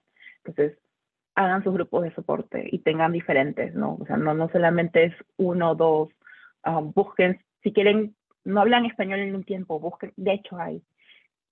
Um, miren cosas fuera de lo que están buscando, ¿no? Si también les gusta hacer un hobby, um, por ejemplo, tengo una amiga que le gusta hacer crochet y resulta que hay un grupo que hace crochet y se juntan cada como que tres semanas y va y se relaja, entonces también eso es muy, muy bueno hacerlo. Gracias, Susana. Vámonos con Rosa desde Francia. A ver, uff, para mí, no sé, yo creo que para mí entre sí la, el hecho de las dificultades y todo esto empezaron desde que estaba planeando irme, porque el hecho de conseguir la beca para mí fue un, no sé, creo que postulé a cuatro y me resaltó una. Eh, entonces, eh, el hecho de haber hecho, o sea, el haber hecho todo ese esfuerzo por venir y hacer una maestría era lo que cuando las cosas se ponían feas después eh, estaba en mi cabeza, ¿no? Yo no sabía de la carta, de repente si hubiese sabido de la carta que mencionó eh, Silvi, lo hubiese hecho, me parece súper la idea, pero es como tener eso en mente, ¿no? Tenía mi objetivo, eh, el hecho que me había costado tanto conseguir esa primera beca y venir, que, o sea, después cuando las cosas se ponían feas en el doctorado, abandonarlo todo de un día a otro, pues, o sea, ya había recorrido como que más del 70% del camino, no lo iba a abandonar ahí, no, si me voy a retirar, mejor me retiro con el 100%, ¿no? Eh, entonces, y para mí fue clave eh, eh, mantener la comunicación con mi familia, mis amigos de Perú. Pues ahora tenemos las WhatsApp, tú haces una llamada y todo. Mi hermana, mi mamá y todo, cuando las cosas se ponían feas, estaban ahí. Em, eh, como dice Susana, también tener tu grupo de amigos, ¿no? Eh, eh, si no son peruanos, pues al menos gente de tu mismo programa, ¿no? En mi caso, doctorado, gente que, en mi caso, durante mi programa de doctorado no tenía muchos peruanos, no tenía ninguno, pero había gente que eran muy, tuve la suerte de tener, conocer franceses que eran muy este, abiertos y muy amigables, que es muy común. Em, y eh, algo que me enseñó también en el proceso es, este, y que te ayuda a superarlo es, que eh, no tengas miedo de pedir ayuda. O sea, generalmente yo por mi personalidad he sido una persona que siempre quería resolverlo todo sola, em, ¿no? Pero el hecho de pedir ayuda no te hace menos eh, y te, te, hace la vida más fácil, más simple. Em, y otra cosa es que, bueno, yo cuando estuve aquí, me, justamente por el hecho de aprender a pedir ayuda, eh, empecé también, como habló Susana, eh, terapia con, con Diana. y yo adoro Diana, así que, así que sí. Em, pedir ayuda, mantener la comunicación, eh, no tener miedo, ¿no? No porque tú estés en problemas, no eres la única persona que está pasando por eso. hay gente que claro, no vas a ir contándole tus problemas a todo el mundo, obviamente, pero eh, hay gente que también ha pasado por lo mismo y que puede tener la solución eh, eh, en un 2x3. Y si tú sabes comunicarte, sabes hablar bien, pues puedes encontrarlo. Y como digo, mantener siempre en mente tu motivación, porque has venido y todo lo que te ha costado, y es algo que a mí personalmente me dio mucha fuerza. Gracias, Rosa. Creo que siempre es importante tener en cuenta cuál fue nuestra motivación inicial, ¿no? Para hacerlo, porque en el camino las cosas se pueden poner un poco complicadas, pero para los que todavía van a comenzar su proceso, están a tiempo de hacer su carta, como dijo Silvi. Vámonos con María Angélica, por favor. Claro, ah, fíjate que eso de la carta no lo sabía, así que lo voy a hacer desde este año, que me parece muy interesante. Y un poquito así como para ah, contar sobre mis tips y mi experiencia, eh, quizás igual que Susana, buscar grupos, pero lo que yo hice al llegar fue encontrar, eh, creo que no sé, el destino o lo que sea me mandó y conecté con un par de peruanas que ya tenían muchos años, ya tenían literalmente una vida hecha en Bélgica. Entonces, ese, ese juntarme con ellas fue realmente una conexión, una recarga de otro tipo de energías, porque pues ellos ya tenían la vida hecha acá, ya tenían hijos, ya tenían una familia, ya sabían cómo funcionaba todo, entonces eh, era como que un tipo de, me sentía que eran mis mentoras, algo así. Entonces eso realmente me ayudó a sentirme emocionalmente estable, pero también tenía amistades igual que yo, que tenían el mismo tiempo de, mm, pues viviendo en Bélgica y pues igual compartes, tienes esa conexión de que todo es nuevo, están descubriendo cómo funcionan las cosas, vas encontrando igual pues no te quedas o a veces pues dices, ay, qué chévere, hay cosas obviamente que, que son mejor, etcétera.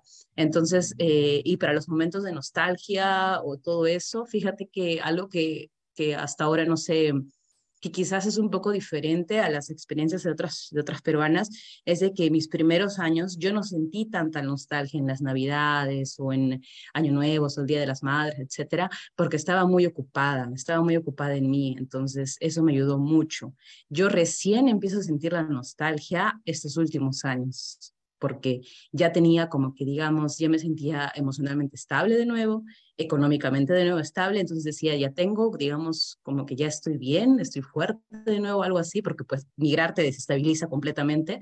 Y, y extrañaba a mi familia y decía, no tengo a mi mamá, no tengo a mis tíos, a mis abuelos, para que pues miren, no sé, me iba a un lugar, una ciudad, estoy disfrutando esto y no los tengo. Y me, qué tanto me gustaría que ellos también pudieran disfrutar de esto conmigo. Entonces, ahí es donde me entraba la donde pues estos últimos dos años prácticamente, para ser honesta, me entró la nostalgia.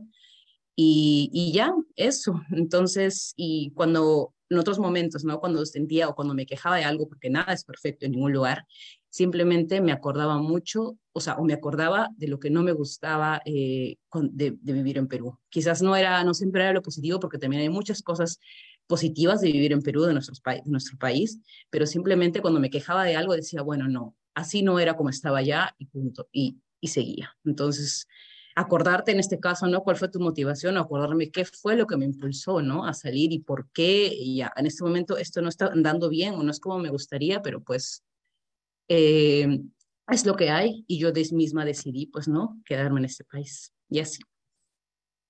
Gracias, María Angélica. Algo que mencionaba ahorita ella es cuando una vez viaja, ¿no? O hace paseos o qué sé yo, y le da la de, ay, ¿cómo estuviera mi mamá acá para que vea por qué a ella le gusta, no sé, las rosas, ¿no? Y fuiste a un campo de rosas y dices, ¿cómo le gustaría? Y a mí me pasó la primera vez que viajé con mi esposo fuera de Israel, fuimos este, a Roma y bebían cosas que yo sé que a mis papás les gustarían y me entró toda la nostalgia de cómo me gustaría estar con mi mamá acá para mostrarle todo lo que hay acá y qué es lo que yo voy y le compro cosas para ellos, obviamente me las traigo de vuelta acá a Israel y cuando yo voy o alguien viene de allá, les mando pues la, encomienda, ¿no? Cual ser post, mando la encomienda de mira, estuve, no sé, fui al Parque Nacional y había un peluchito que yo sé que te gustan los, no sé, los ositos, ¿no? Y te compré el osito del Parque Nacional porque de una manera u otra los involucra en nuestra vida, ¿no? Sean cosas grandes como ir a un nuevo país de visita, como ir, no sé, pues a, a una exhibición en el museo, ¿no? Y es una exhibición que a ellos les gustaría, pues les tomas la foto, le compras algo que les que te recuerde, que les recuerde a ellos, que los recuerdas, ¿no? Toda una ida y vuelta, ida y vuelta, pero nos permite un poquito como que sobrellevar esa distancia. Y bueno, se nos está acabando el tiempo, se nos van los minutos, las horas y eso se vuelve una maratón. Pero hay una pregunta que creo que también es importante tocarla el día de hoy porque pues Granadilla Podcast es justamente un espacio que habla de peruanas, de mujeres peruanas que son migrantes, ¿no? Y una pregunta que salió era que si su experiencia migratoria ha cambiado la manera en que se perciben como mujeres, ¿no es cierto? ¿En qué sentido? ¿Cómo ha cambiado su, su experiencia, ¿no? Como mujer, y por ahí veo algunas caritas que reaccionan, así que vayan levantando su manito. Empieza Betsae, por favor, adelante. Eh, ser migrante y haber migrado dos veces y sentirte migrante en tu propio país es una experiencia que te transforma, que te hace dar cuenta, hace que te des cuenta de que no es capaz de cualquier cosa, que con el ímpetu adecuado, con la motivación adecuada, uno a veces eh, es capaz de, de enfrentarse a temores que ni uno misma sabía que tenía. Es una confrontación constante y es repotenciar tu valor como mujer, como individuo. A veces eh, tenemos esa, mm, eh, y en la calidad de mujer que tenemos, porque sabemos que el, mundo en el que vivimos es un mundo muy hostil para las mujeres. Em, y cuando rompemos esa primera, ese primer miedo de salir de lo conocido, de empezar una aventura, entonces nos damos cuenta que tomando las precauciones necesarias por el hecho de que vivimos en un mundo violento contra la mujer, podemos ir alcanzando poco a poco las cosas y uno descubre fuerzas y descubre eh, salidas creativas y descubre partes de la personalidad que uno misma no conocía. Entonces te das cuenta que puedes ir enfrentando, que paso a paso, posiblemente en un día tienes, sientes que el mundo se te viene encima, que extrañas a todos, tienes homesick o todo te salió mal o ese día decretaron alguna cosa en el gobierno o algo te salió hasta las patas, como decimos nosotros. Pero como yo siempre recuerdo una frase de mi abuelito, que él decía, el peor día de tu vida solamente va a durar 24 horas. Después de esas 24 horas ya es un día, es un día nuevo. Y, eso es lo que siempre mantengo en mente cuando tengo días así. Y es lo que también me ayuda a sacar esa, esa, esa manera de, de, buscar, o sea, puedes estar triste un día, puedes estar sumamente apagado, sumamente sentirte hasta derrotada en algún momento, pero de pronto sales de ese pozo y empiezas a buscar alternativas, a buscar soluciones. Eso me pasó hace muy poquito, en diciembre, justamente para fechas de Navidad que estaba pasando en la casa de mi hermana, que llamé al consulado para ver unos documentos de mi hijo y me dijeron ya que ya está su DNI, no sé qué, pero el pasaporte se le había vencido, yo necesitaba hacerle a mi hijo unos trámites aquí para residencia aquí y me dijeron, no, pero los pasaportes van a demorar 10 meses y mi hijo cumpleaños, eh, cumpleaños es mayor de edad en cuatro meses. Sentí que se me había caído una pared encima en ese momento y en ese momento me puse a llorar y dije, no puede ser, ahora va. O sea, me desesperé. Me duró 10 minutos el desespero, luego, vamos, hemos llegado hasta acá, Betsabeneglia, ¿qué te pasa? Has llegado hasta acá, mira todo lo que has pasado y ahora unas noticias si no te vas, por favor, ¿qué pasa? Me recuperé, volví a mi estado zen y empecé, ok, vamos a ver las alternativas, vamos a averiguar cuando lleguemos a la ciudad, buscamos en, consulado, preguntamos en migración y vemos las alternativas. Y esas son cosas que de repente cuando tú no sales de tu país, porque tú tomas todo tan por sentado cuando eres nacional de algún lugar, cuando si eres peruano y vives en el Perú, jamás en la vida tienes que pensar en un permiso de trabajo, jamás en la vida tienes que pensar en, en renovar alguna, algún tipo de cosa. Entonces, no estás tan a la expectativa y no estás tan alerta.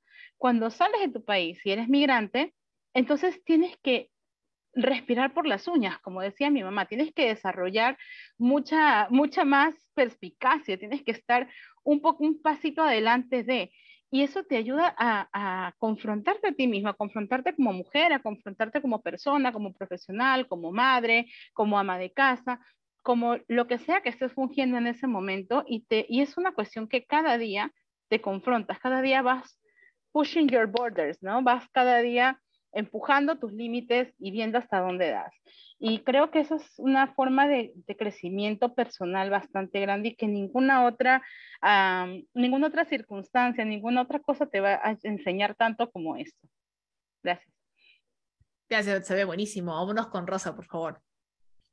Eh, yo creo que si tengo que definir una palabra sería independiente, eh, porque, mm, no sé, yo cuando terminé, terminé de estudiar en Perú, terminaba la universidad, bueno, trabajé unos meses hasta que esperaba eh, la respuesta de mi beca, pero es como que viajé y ya me convertí en independiente porque, bueno, ya yo cubría mis gastos, eh, yo dependía de mí de dónde me iba a quedar, este, si tenía casa o no, si qué comía, entonces, eh, pero eso me di cuenta dos años después, ¿no? O sea, me dije, wow, sí, soy independiente, ¿no? O sea, porque depende de tu presupuesto, eh, cuando vas a Perú incluso, ¿no? Que, saliéndome un poco del tema, ¿no? O sea, nosotros tenemos un presupuesto, las migrantes, en mi caso, mientras eh, mis colegas, mis amigos preparan su presupuesto del año y dicen, ok, esto acá lo voy a utilizar para ir de viaje, no sé, al otro, no sé, a la China, no sé. Eh, nosotros es, en mi caso es, ok, este presupuesto nadie me lo toca porque voy a ir a Perú, entonces mi pasaje a Perú. Em, entonces es algo independiente, el, el hecho de independizarme así fue algo que viéndolo en retrospectiva fue de la noche a la mañana, pero que para mí fue, no lo sentí al inicio. Y creo que como, como decía Betsabe, eh, yo tengo la sensación que ahora informándote, o sea, informándome, puedo ir a donde sea, ¿no? O sea, eh, te da como que esa sensación de que eres, eh, que lo puedes hacer, ¿no? O sea, ya lo has hecho una vez, lo puedes hacer. Y yo, eh, en el caso de específicamente, por ejemplo, cuando estaba haciendo el doctorado, comparándome con muchos otros estudiantes acá en Francia, porque en Francia no es que tengamos muchas, de repente en Estados Unidos es más, pero eh, en Francia no hay mucho, no hay mucha multiculturalidad en ese sentido, ¿no? Por ejemplo, en mi maestría éramos, éramos 20 y, yo, éramos solamente dos extranjeros. Eh, entonces el hecho de que además de tener, eh, de cumplir, de, de ser capaz de seguir las clases, los exámenes, eh, una vida en otro idioma, en un tercer idioma, y además tener que batallar con todos los trámites administrativos, estar pendiente que la prefectura te envíe tu, tu, tu, visa de estadía y tal. Y además de eso, o sea, es cuando te das cuenta en perspectiva y lo, lo analizas, te llena de, como dice, empowerment, de autoempoderamiento. Y sí, creo que para mí es eso, es, es, eso en lo que ha cambiado mi perspectiva con respecto a mujer, ¿no? Y algo que quería comentar también es el que eh, no es algo muy bueno con respecto a Perú, pero sí, acá me siento más segura como mujer. Eh, porque cuando yo estaba en Perú, eh, jamás me ponía una falda. en verano no me ponía shorts. y recién hace cuatro o cinco años que empezaba, que vivo acá, recién me he vuelto a poner short, me he vuelto a poner falda. Entonces, de algún lado, poder empoderarme de ese lado es algo que se siente bien. Sí, definitivamente lo que dice Rosa es, parece gracioso, ¿no? Porque pronto los que están viendo el video dicen, ay, pero ¿qué hay de raro en un short o en un, o un vestido? Pero es la seguridad de saber que, que no va a pasar nada, ¿no? Entonces yo me di cuenta la primera vez que regresé a Perú, porque yo acá uno de los buses de la gente que saca su laptop en el bus y empieza a trabajar, ¿no? O está con el celular en la mano conversando y, y yo voy a Perú y mi papá lo primero que me dice es que no lleve la cartera y yo la billetera escondida y esto, y yo, pero papá, si yo acá salgo de la casa con el celular, la billetera, las cosas en la mano que se me caen y todo y no pasa nada y nadie, nadie le interesa, y papá es como que, no, pero si lleva justo lo necesario, la plata que necesitas de una sola tarjeta, y cuidado con tu DNI, cuidado con esto, y yo, pero papá, porque mi esposo es como que, como que lleva, y yo pero puede ir en la mano con todas las cosas, y sí, claro, se siente diferente cuando regresas a Perú es que te das cuenta de como mujer has ganado cierta independencia que no teníamos en Perú, ¿no es cierto? Y que de una manera u otra la hemos ido adquiriendo pues aquí en el extranjero, dependiendo del país donde hemos decidido emigrar. Y vamos con Natalie, por favor. Bueno, siguiendo con el mismo tema, eh, tú puedes salir a tomarte algo y nadie, lo, nadie va a parecer, no lo va a parecer malo, o sea, y vas a hacer que si te vas de fiesta vas a volver a casa. El 99% de los casos vas a volver segura a casa. No digamos que, o sea, puede ver que haya algún poco de inseguridad en alguna parte, pero no es comparable como la de Perú, ¿no? Yo definiría, mi, más mi segunda parte, mi segundo episodio de migración, paciencia.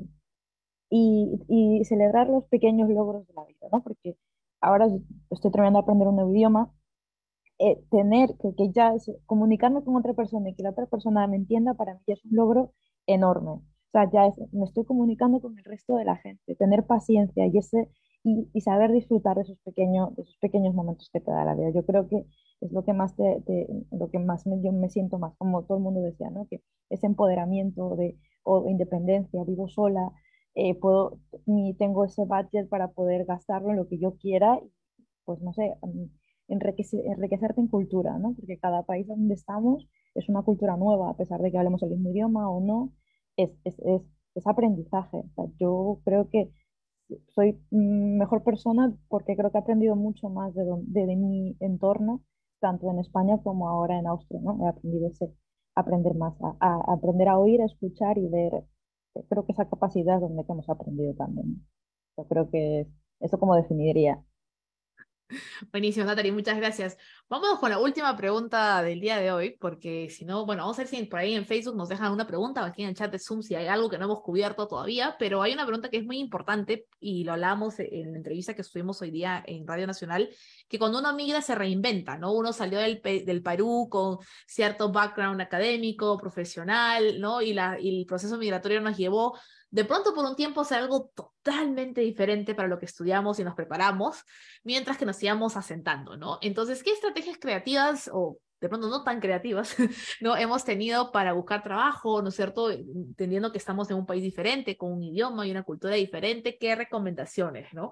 Tenemos por ahí, porque, por ejemplo, yo no sé en Perú hoy de pronto cuánto se usa acá el LinkedIn, pero acá en Israel es súper, súper, súper común tener tu LinkedIn actualizado y que le escribas directamente al, jefe que está reclutando de, hola Jorge, mira, ¿no es cierto? Vi tu, tu vacante que tienes, ¿no? Que estás buscando, no sé, una coordinadora de tal cosa, mi CV es este, me gusta, me interesa, tengo esta experiencia, ¿qué onda? ¿No? Es muy directa la cosa y es y la gente va a buscar tu LinkedIn, va a buscar en qué estás, hay muchas reuniones de networking para quien te conoce, ¿no? Y los amigos te pasan la voz. Pero ¿qué experiencias o qué ideas, qué, qué experiencias creativas, qué, qué momentos han tenido ustedes en su proceso de buscar trabajo en un nuevo país? Mientras que por ahí de pronto en Facebook o en Zoom nos quieren dejar una pregunta. Silvia, adelante. Ok, eh, mira, la verdad, para mí lo primero es prepararte para las entrevistas. Yo creo que cuando apliqué en Perú, yo nunca me preparé, era como que yo lo sé todo en mi cabeza y es como que me presentaba, hablaba, pero no, recuerda si estás en otro, en otro país donde hablan un idioma diferente al tuyo, es prepárate. Y una de las cosas que me preparé es, primero, también diferente que en Perú, Aquí hay libros donde te enseñan a prepararte antes de la entrevista, durante la entrevista. Entonces, leer esos libros, wow, me pareció tan interesante porque algunas son cosas como que lógicas, pero hay cosas que no son lógicas y que tú, ah, y también con esos libros ayudas tú a entender cómo es la cultura. Entonces, ahí te comentan, es, por ejemplo, ir cuando te vayas a una entrevista, si es que eres mujer, tienes que irte mejor con estos colores, no te vayas con estos colores de blusa, igual para los hombres, entonces como que te van dando cierto tipo de guías que te ayuda. Eh, luego de eso es, otro es, tú estás iniciando. Entonces, a veces como que yo fui o gerente o, o jefe de mi país y quiero llegar, a veces si es que suerte la tuya si es que encuentras de eso, pero si es que no, a veces es bueno como que si puedes dar un pasito más atrás y aplicar a todo lo que tú puedas. La verdad es de que yo apliqué y era como que mi primer trabajo fue más como que de una recién egresada, como que de una recién egresada de, de la universidad. Y dije, no importa porque lo importante es conseguir el primer trabajo que tengas tu primer trabajo en el país y luego de eso, una vez que logras, cuando busqué mi segundo trabajo, fue como que aplicaba y tenía como 20, 30 entrevistas que ya me decían, por favor, ¿cuándo, cuándo, cuándo? Y yo, pero la primera vez no fue así, porque es muy importante en estos países es que alguien te contrate. Y como unas mencionaron, es también darte cuenta y aplaudirte los pasos que tú estás dando, darte, dar el primer paso, esa primera entrevista. Si yo les contara cómo fue mi primera entrevista en este país, Dios mío, fue la peor y más desastrosa, pero si no hubiera dado ese, y si yo no me hubiera yo que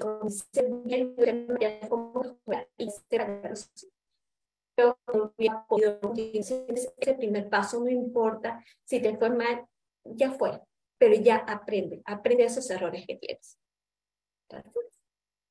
Gracias, Silvia. Yo creo que es muy importante, como lo dice, poner como que el primer piecito en el mercado laboral, ¿no? Que de pronto no es tu chamba soñada. Mi primer trabajo acá en Israel fue de algo así como que de negocios para Latinoamérica, en algo que yo no conocía, temas de seguridad, temas de negocio, pero les gustó porque hablaba español. O sea, querían Latinoamérica, entonces me dijeron y dije, ya, lo tomo, ¿por qué no? Porque tienes que tener un piecito adentro para que ya empieces a conocer la cultura laboral, cómo funciona el mercado laboral en el país. Y puede ser, no sé, exactamente tu, tu trabajo soñado, pero te da el pie a entrar, ¿no? Vámonos con Rosa, por favor. Sí, eh, para, para, seguir lo que dice Ana y lo, y lo, que, dijo, y lo que dijeron antes, lo que dijo Cindy, em, a mí me pasó que cuando estaba postulando para el doctorado, porque acá es un concurso súper competitivo, postulas por una beca del Estado y tal, eh, yo me comparaba al resto porque yo postulaba con puro francés eh, yo era la única extranjera, entonces decía, no, yo soy menos porque no tengo el acento exacto y tal.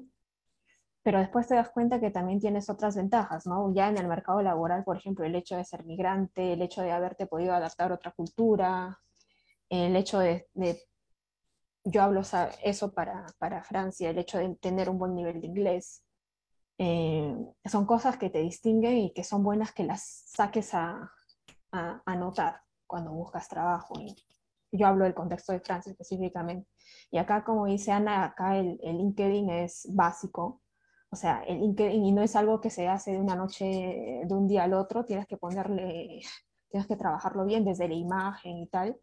Y acá, por ejemplo, en Francia, los chicos desde, la, desde que el primer año de, de universidad tienen cursos de cómo hacer un currículum, cómo hacer una carta de presentación. Entonces, los entrenan ya para entrar eso. Entonces, de alguna manera, cuando tú eh, y es un estilo específico, el estilo francés, ¿no?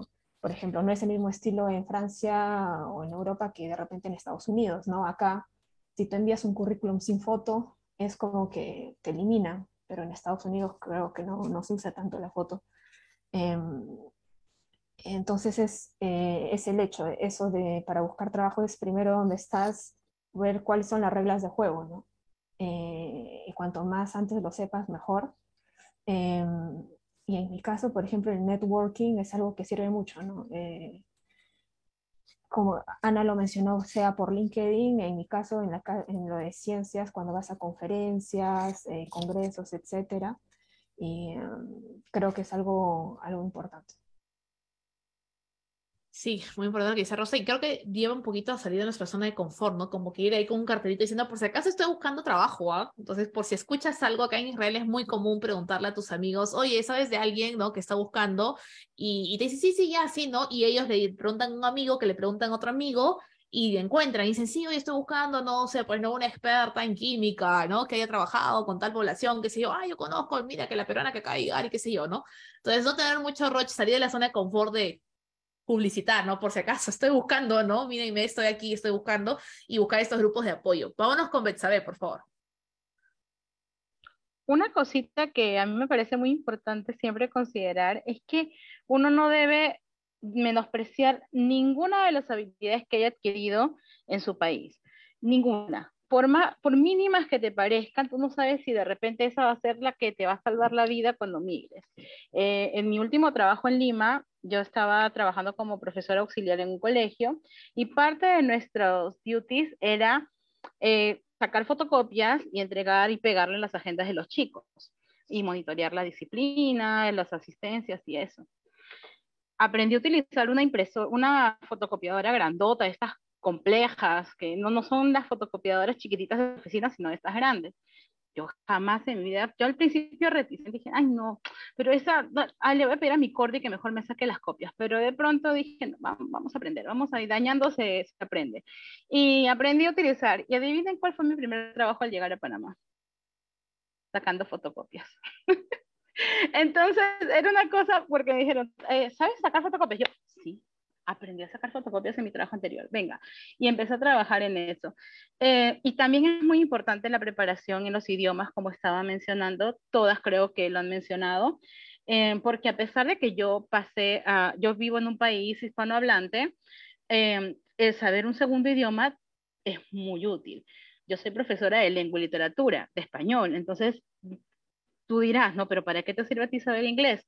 Mi segundo trabajo fue enseñar español a extranjeros, porque en Panamá hay muchísima migración, mucho movimiento migratorio, y a veces llegan personas de fuera que toman vacaciones en Panamá y quieren aprender el idioma, y acá hay ese tipo de, negocios, eh, y ese fue mi segundo trabajo, enseñar español a extranjeros. Afortunadamente tenía un nivel de inglés bastante básico en esa época, ya ha ido mejorando, estrellita para mí por eso, eh, pero en ese momento me, me salvó bastante esas dos cosas, esos dos conocimientos que por mi carrera profesional pensé que no iba a serme útil, y eh, el otro que era una cuestión tan técnica, tan, tan manual, que también dije, ay no, la profesora que se va a poner a sacar copias.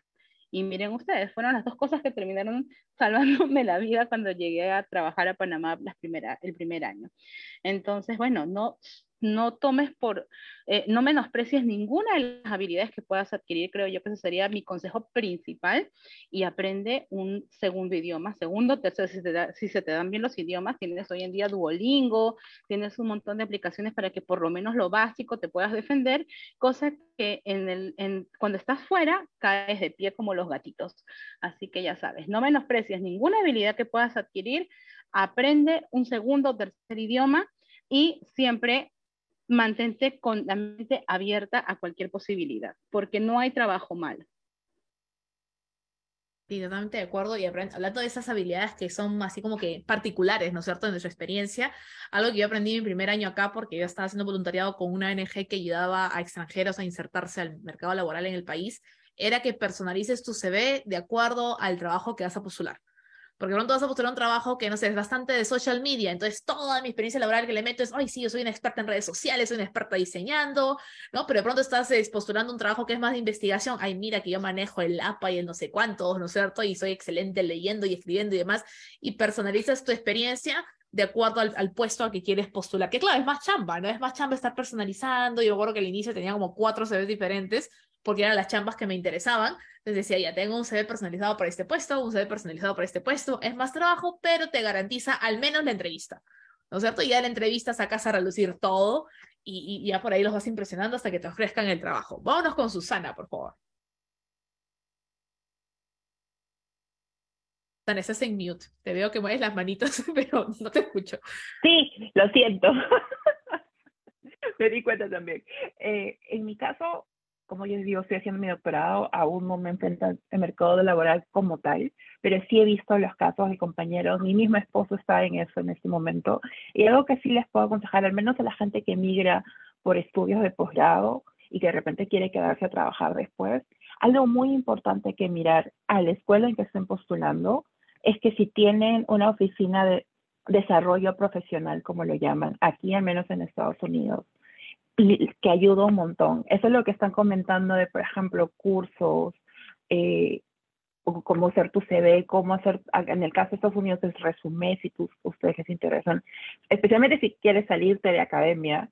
Eh, y esas oficinas te ayudan con todo. Por ejemplo, uh, yo también estoy viendo, viendo esa transición en ese momento, a pesar de que todavía no, no, no, no termino el doctorado, pero pienso terminar este año, entonces estoy mirando qué otras opciones tengo.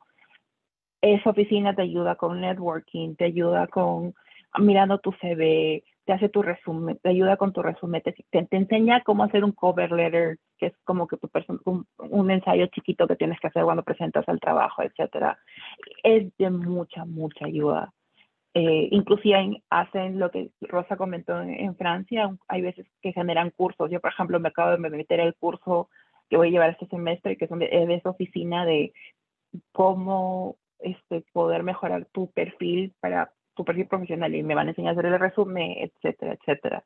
Entonces, esas cosas creo que si al menos los que están pensando migrar de nuevo por cosas de posgrado y de repente su interés es tener una experiencia laboral en su área, este, en, en, el país en el que están viendo, miren si, miren si tienen esas oficinas de desarrollo académico que de verdad son una súper ayuda. Buenísimo, gracias Susana. Y creo que algo que, que, salió un tema que conversamos en Twitter hace unos días eh, era de que a veces hay vacíos laborales, pues, ¿no? En, nuestro CV cuando migramos, porque interesas el proceso de sacar la visa y ta, ta, ta. Y para eso existen los cursos gratuitos, porque puedes llenarlo de cursos gratuitos que llevaste eh, en internet, no sé, cierto, de diferentes mismos, algunos que cuestan, ¿no? 9 dólares, 10 dólares, qué sé yo, pero hay otros que son gratuitos y que duran 6 horas, 10 horas, y los vas llenando en tu CV y saben que no estuviste como que haciendo nada, ¿no? Justificas, oye, mira, esos seis meses que estuve, pues no, obviamente, haciendo cosas, tramitando mi, mi visa, ¿no cierto? Mi permiso de trabajo y qué sé yo, también estuve capacitándome en un idioma, en una nueva habilidad, en un nuevo talento, y por acá nos menciona en el chat eh, Silvi, ir a las series de trabajo y repartir CV. Sí, pues repartes así como volante, ta, ta, ta, ta, ta, ta, ta, y vas pasando ya a las series de CV y decir, oye, o a quién le mando, porque ahora la gente a veces no recibe papel. En la época del COVID nadie quería pasar papeles, ¿no? Entonces, ¿a qué correo te lo mando? ¿No es cierto? Como, o te lo paso por WhatsApp o qué sé yo, ¿no? Pero es importante. Bueno, creo que hemos llegado ya al final de este conversatorio que ha estado muy sustancioso, que de hecho yo sé que hay muchas preguntas que, quedan pendientes, de hecho vamos a tener que hacer otro conversatorio, no que queda claro eso, pero quiero agradecerle a las peruanas que han estado con nosotros el día de hoy, que la están rompiendo en distintas partes del mundo, eh, por dar parte de su tiempo para estar el día de hoy, a aquellos que están conectados tanto a través de Facebook como en Zoom, por seguir acompañando las actividades de Granadilla Podcast, los invito a que nos sigan tanto en Facebook como en Twitter y en Instagram y se vienen un par de noticias próximamente que estamos terminando de ordenar para ya lanzarlas al, ahí al, a, la, a, la, plaza y que todos lo vean. Pero nuevamente muchas gracias Susana, Betsabe, Rosa, Crisi, Natalie, Silvia María Angélica. Gracias por estar el día de hoy con nosotras y con nosotros, porque por ahí veo algunos nombres de hombres también. Así que gracias por estar con nosotras y nosotros el día de hoy y que la sigan rompiendo donde están. Gracias. Muchas gracias. gracias. Ha sido un gusto. Muchos. Gracias, chicas. Ahí se están despidiendo. Gracias, nos vemos. Gracias. Leo. Gracias. Chao.